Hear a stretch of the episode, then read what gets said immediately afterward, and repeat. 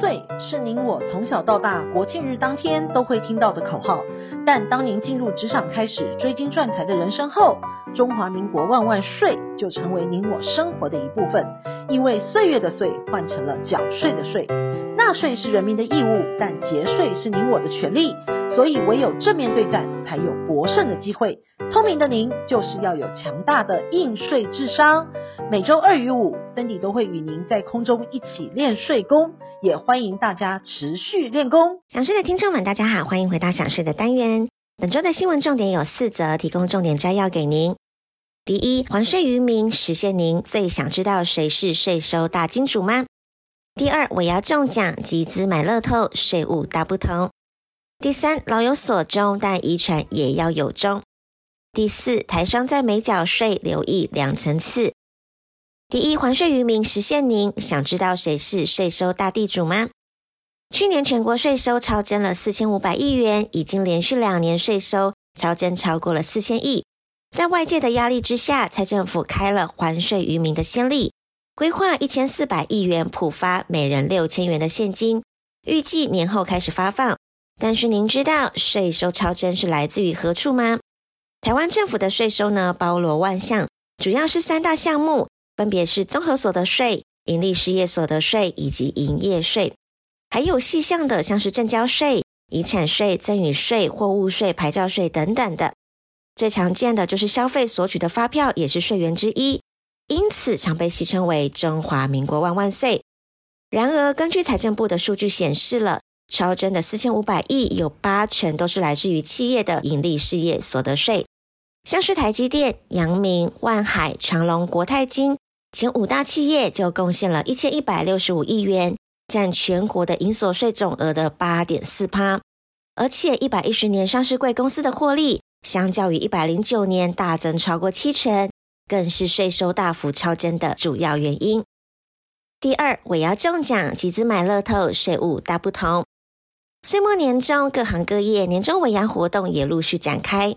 如果员工在尾牙活动当中抽到了摸彩的奖金或者是奖品，企业别忘了要负担扣缴的义务。若员工呢是国内居住者，要按给付金额全额扣取十趴，并于次月十日之内向国库缴纳。但每次的中奖奖金或者是奖品，应扣缴的税额在两千块以下者，免予扣缴。对同一所得人，全年给付金额不得超过一千块，得免填报扣缴凭单。但若是非居住者，就要按给付全额扣除二十趴，于扣缴十日之内向国库缴纳。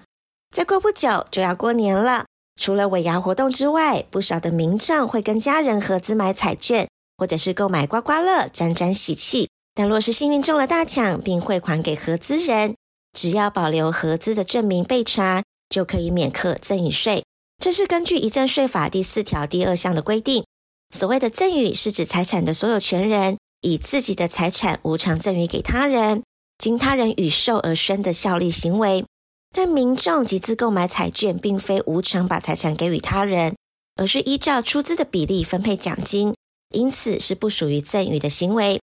而且集资购买彩券是民众经常性的活动，无需先向国税局备查，只要保存好相关的证明。作为国税局未来询问汇款情形时，民众只要可以出示证明的资料，建议保存的资料呢，包含的出资金额、分配的奖金、购买地点、时间等等的。但若是独资中奖的，后续将奖金分配给他人时，就会涉及赠与税的规定。赠与人一年之内赠与他人的财产价值超过免税额两百四十四万时，就应在赠与行为发生日三十天内，向主管机关办理赠与税的申报。第三，老有所终，但遗产也要有终。现在的房价高涨，等房主越来越多了。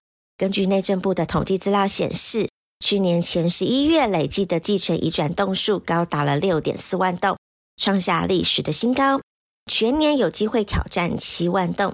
不动产继承移转栋数每年数量稳定的增加，十五年来的继承就呈现翻倍的成长，显示人口老化状况非常的严峻。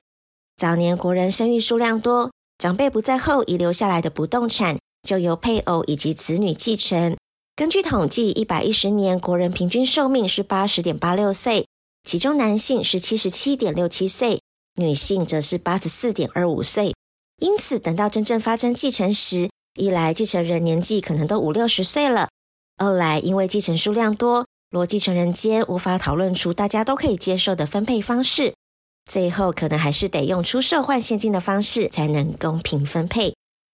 第四，台商在没缴税，留意两层次。美国二零二二年度报税季即将来临，美国所得税呢，分成联邦所得税以及州所得税两种层次。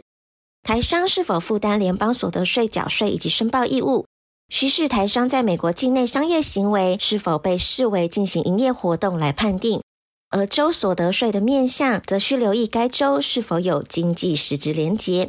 在联邦所得税方面，台商是否负担所得税缴纳及申报的义务，需视其美国境内商业行为是否被视为进行营业活动来做判定的。过去企业是否要缴税，皆需由法院来判断，进行个案的讨论。不过原则上，企业可以从是否有规模、连续性、经常性以及积极性的交易行为。如果有这四个行为，通常都会被判定在没有营业活动。而州所得税方面，州政府会以公司是否在该州具有所得税的连结，来判断企业在该州所得税缴纳及申报的义务。以往州政府会使用实质营运连结来判别。像是企业的员工、办公处所、货物等是否设立在该州等等的。不过近年来，越来越多州政府采用经济实质连结，将卖至州内的营业纳入判断标准。各州之间呢，产生的经济连结的营收标准各不相同，需要注意所谓的营收，泛指是所有透过有形以及无形资产所产生的所得，并非仅限于根据有形资产来进行判断而定。经营之神王永庆曾经说过：“您赚的一块钱不是您的钱，存下来的钱才是您的钱。因此，学会节税可以为自己的财富进行另类布局。想要知道更多节税妙方吗？听享税 Podcast 并追踪卓越的粉丝专业，让您在潜移默化之间学习税务的知识。如果你有省税妙招或是法律上的问题，都欢迎来信或是留言告诉我们，让我们为您指点迷津。”本周的重要税务新闻，谢谢您的收听，我们下周空中见。